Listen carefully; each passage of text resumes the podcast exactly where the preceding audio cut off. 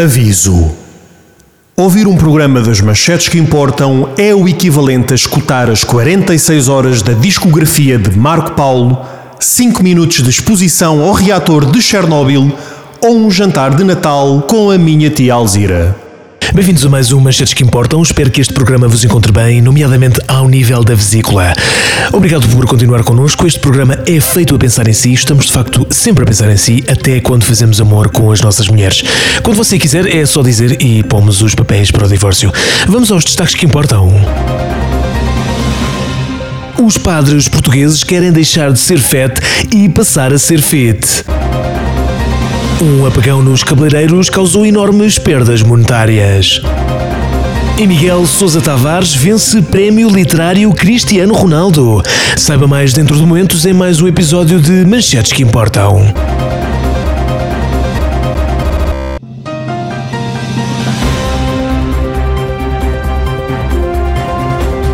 Um olhar sobre o mundo. Informação de qualidade. Estas são as manchetes que importam. O meu nome é Alberto Marques Fernandes e estas são as manchetes do dia. Há cada vez mais padres a aderir ao CrossFit. Como não podem eh, frequentar ginásios por estes estarem repletos de jovens sexys, os padres criaram a sua versão de CrossFit chamado CruzFit, uma modalidade que utiliza exclusivamente a cruz da igreja para ficar fit. E há exercícios para todos os gostos: os 100 metros a carregar a cruz, lançamento da cruz, o squat da cruz, deadlift da cruz e cruz quebrada. Com esta nova nova modalidade, os padres esperam ficar todos gostosos para o mais aguardado festival de Forrobodó deste verão, as Jornadas Mundiais da Juventude. Devido a um problema na atualização do software dos secadores, as cabeleireiras da região da Grande Lisboa estiveram impossibilitadas de fazer babyliss, balayage e brushing durante 6 horas. Os prejuízos andam na casa dos 3 mil milhões de euros, uma vez que a quebra de serviço ocorreu a um sábado de manhã, dia de casamento por excelência. E às vezes o prejuízo de uns é uma oportunidade para outros. Nesse mesmo dia registrou-se o máximo histórico na venda de elásticos para o cabelo nas lojas chinesas, uma vez vez que todas as noivas em Portugal casaram com totós. Miguel Sousa Tavares vence o Prémio Literário Cristiano Ronaldo. O escritor conquista um dos mais famosos prémios literários portugueses com a trilogia 321 Cabum, uma história explosiva em que o escritor descreve sucintamente em três volumes de mil páginas o rebentamento de uma mina antipessoal na Guiné a 12 de janeiro de 1960. Falando de livros, também a José Rodrigues dos Santos publica No Meu Orifício Mando Eu, um romance baseado na história verídica de Jorge, um homem de 52 anos, apresentador de televisão do canal público, que se vê encurralado pelo influente lobby gay e embarca numa cruzada para defender o seu bom nome, recusando-se a apanhar no cu. Estas foram as manchetes do dia. Vamos ao momento mais interessante deste programa. É o nosso bloco publicitário. Até já! Gamba na Boca. Um local agradável com os melhores pratos de marisco e também com o melhor marisco. Para assunto sério ou só para petiscar, o restaurante Gamba na Boca oferece-lhe os três pratos com a melhor qualidade e o melhor preço. Gamba na Boca e não é pouca. Venha provar a nossa seleção premium de gamba de Moçambique, Angola e a nossa especialidade mais tentadora, gamba do Brasil. O que é que a sorda de gambas, gamba ao alhinho ou sarapito, perdão, sarapatel de gambas tem em comum? É óbvio, não é? Escolha o que escolher, vai sempre acabar com a gamba na boca. Aproveite e desfrute de uma gamba quente numa noite fria. Estamos à sua espera, como de costume, atrás das bombas da Galp da Quinta do Conde. Restaurante Gamba na Boca. Os solteiros são bem-vindos e os casados ainda mais. Restaurante Gamba na Boca. Marisqueira de dia, mariscada de noite.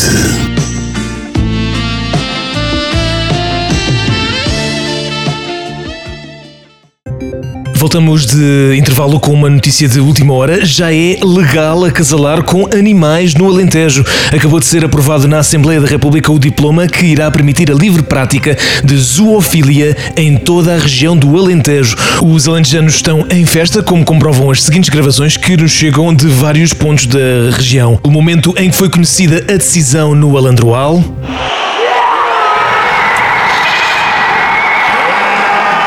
As celebrações em Serpa e os festejos em Moura que prometem durar pela noite dentro.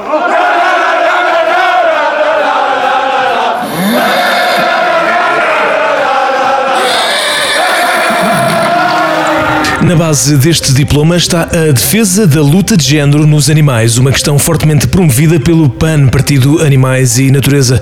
A presidente Inês Souza Real afirma que os animais não são menos que as pessoas e também têm direito à sua liberdade sexual e à definição do seu género, seja ele qual for. Mais xixa, my rules, dizia esta manhã Inês Corte Real no Twitter. No entanto, esta medida está a causar grande descontentamento, principalmente na região do Algarve, que é basicamente um alentejo Alentejo com a internet mais rápida. Os algarvios já vieram a público assinalar a injustiça desta medida, porque depois de tantas décadas de progresso no direito ao animal, continuam a ir uh, repetidamente presos após uns minutos no bem bom com a fauna local. Excelentes notícias para quem fornica animais. Eu própria tive uma relação com um borreguinho, uma relação bastante tórrida até, com um borreguinho em Estremoz. Uh, se tivesse sido agora, podíamos talvez andar de mãos dadas na rua sem medo de represálias. É assim a vida.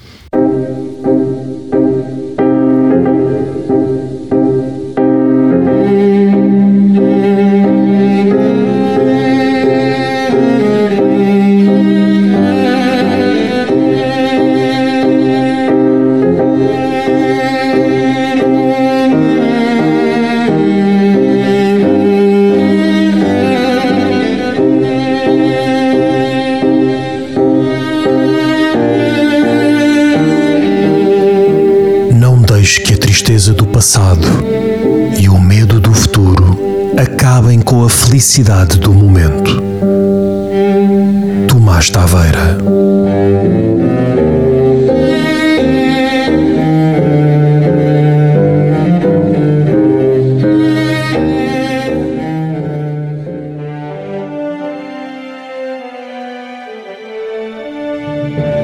Manchetes que importam. Fake news, mas fake news verdadeiras. Seguimos então para a história mais importante deste episódio. No rescaldo da morte da rainha, a Casa Real de Windsor acaba de divulgar um comunicado oficial que revela um segredo escandaloso mantido há mais de 30 anos. Sua Majestade, a Rainha Isabel II, tinha um quinto filho e este é português e jogou no Portimonense. Ah, ao que parece, durante as suas férias no verão quente de 1973, a rainha esteve em Portimão a apanhar com algo mais do que apenas sol. O alerta foi dado pelo Departamento Antidoping da Liga Portuguesa, que confiscou os registros dos testes médicos da época de 93-94, encontrando um teste de ADN pertencente ao médio atacante Hernani Oliveira, a partir de uma escarreta com sangue, pelos vistos azul, e que correspondia ao ADN da rainha. Poucas pessoas o sabem, mas Portimão nos anos 70 era como São Francisco nos anos 60. Para além de ser uma pérola turística à beira-mar, a cidade era verdadeiramente um paraíso da putaria. Foi descrito uh, inclusivamente por vários historiadores como uma grandíssima badalhoquice. Isabel II revelou que não só estava convencida que o seu filho luso-inglês tinha morrido à nascença, como também estava profundamente magoada por saber que este, apesar de um bom arranque nas camadas jovens do Benfica, acabou por ser apenas um modesto médio atacante de um clube português da terceira linha, neste caso o Portimonense. A rainha foi entrevistada para comentar esta bomba jornalística, entrevista essa que a casa de Windsor nunca deixou ver a luz do dia.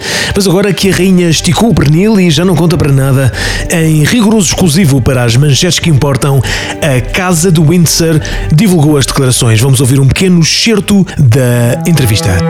Oh, I remember that night like it was yesterday. I was at the Gamba Naboka Gin and Gents Club. Not the one in Quinta de Conde, the one in Portimao. Sitting at a very discreet corner. It was rather late, and I just wanted the last drink before heading back to the hotel. When suddenly a charming young man entered the bar and sat near me. He then lit up a cigarette and looked carefully over his shoulder. Oh, we exchanged glances right away. I must confess, I felt quite intrigued while looking at those big blue eyes of his. And I thought to myself, who is this mysterious gentleman? Not only he was a very handsome young man, he dressed very smartly too. He was wearing a rather unusual outfit. I noticed that on his red shirt there was a yellow insignia with the shape of an eagle. Perhaps an ancient coat of arms of a noble family, uh, the House of SL Benfica. Something like that. Well, I can't be sure. It was very dim, and I was already a little tipsy from all those caipirinhas. Or was it Muscatel de Setúbal? Anyway, the gentleman put out his cigarette and walked right towards me. He seemed very polite. He said something in Portuguese, something like Queres fuder? But unfortunately, I don't speak Portuguese, so I just kept smiling. He was holding a bottle of water with a crystal clear content, and he was proudly pointing at the bottle's label, gently whispering, Mancheke, Mancheke. And I thought, oh, that must be water for Mancheke. I was told that it was very healthy. Plus, I was very thirsty. A true queen should never refuse an offer. I immediately took a bottle right from his hand and said, Bottoms up! And while I was vigorously drinking right out from the bottle, he was clapping and cheering the whole time, like a true gentleman he was. And he was shouting, Mama, Mama, Mama. And I thought, why was he calling for his mother? Anyway, I drank the whole bottle, and needless to say, just within a few seconds, I felt a burning sensation down my throat. And honestly, I don't remember anything afterwards. Anything at all. The following day, I woke up in my room, lying on my bed with a tremendous headache, and with a rather unusual pain in my bottom. Quite sore, actually. By the way, I noticed that there was some Portuguese money, around 500 ish kudos, left under the lamp at the bedside table. I had no idea what it meant. Some money for the taxi, a token of appreciation, perhaps. What a gentleman. Oh well. Later that evening, I went to the Faro airport alone and flew back to England.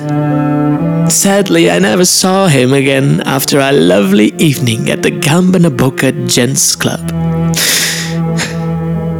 And now, after so many years, with this recent discovery by Departamento Anti-Doping de Liga Portuguesa, I suddenly discovered that my poor baby didn't die after all, and that my lost son is now a shitty coach, living in Portugal, somewhere in the middle of the Algarve.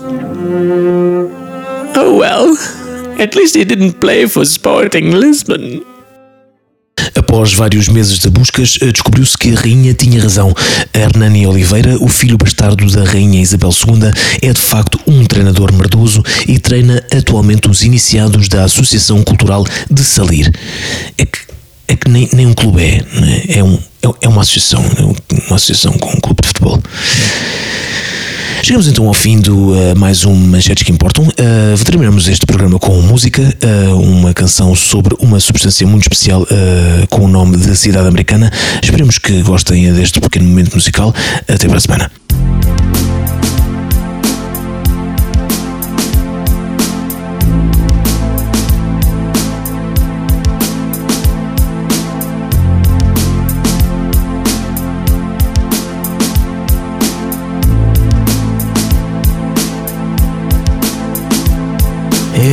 Estava gordo e pesado, eu mal conseguia andar, eu tinha uma pança espetacular, eu vi-me no espelho e nem sequer cabia. Eu estava tão obeso e não sabia por causa do queijo Filadélfia. Nham, nham, nham, nham, nham, nham,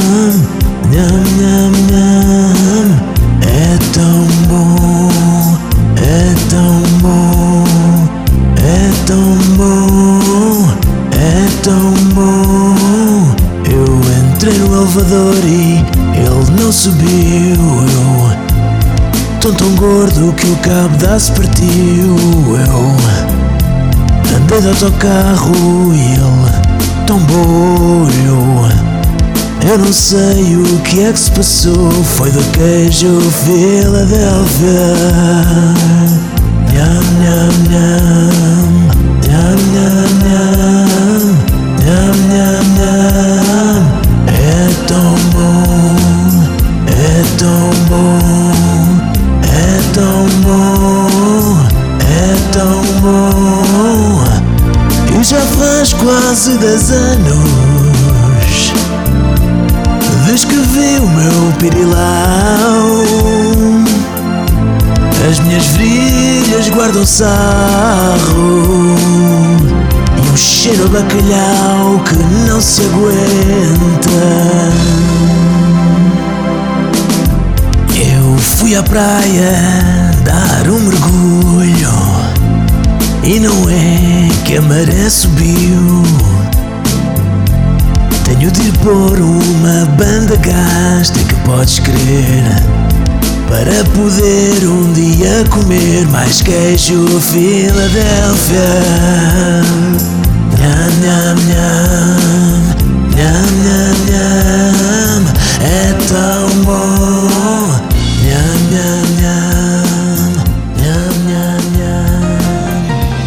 As manchetes que importam orgulham-se categoricamente de defender os direitos das mulheres.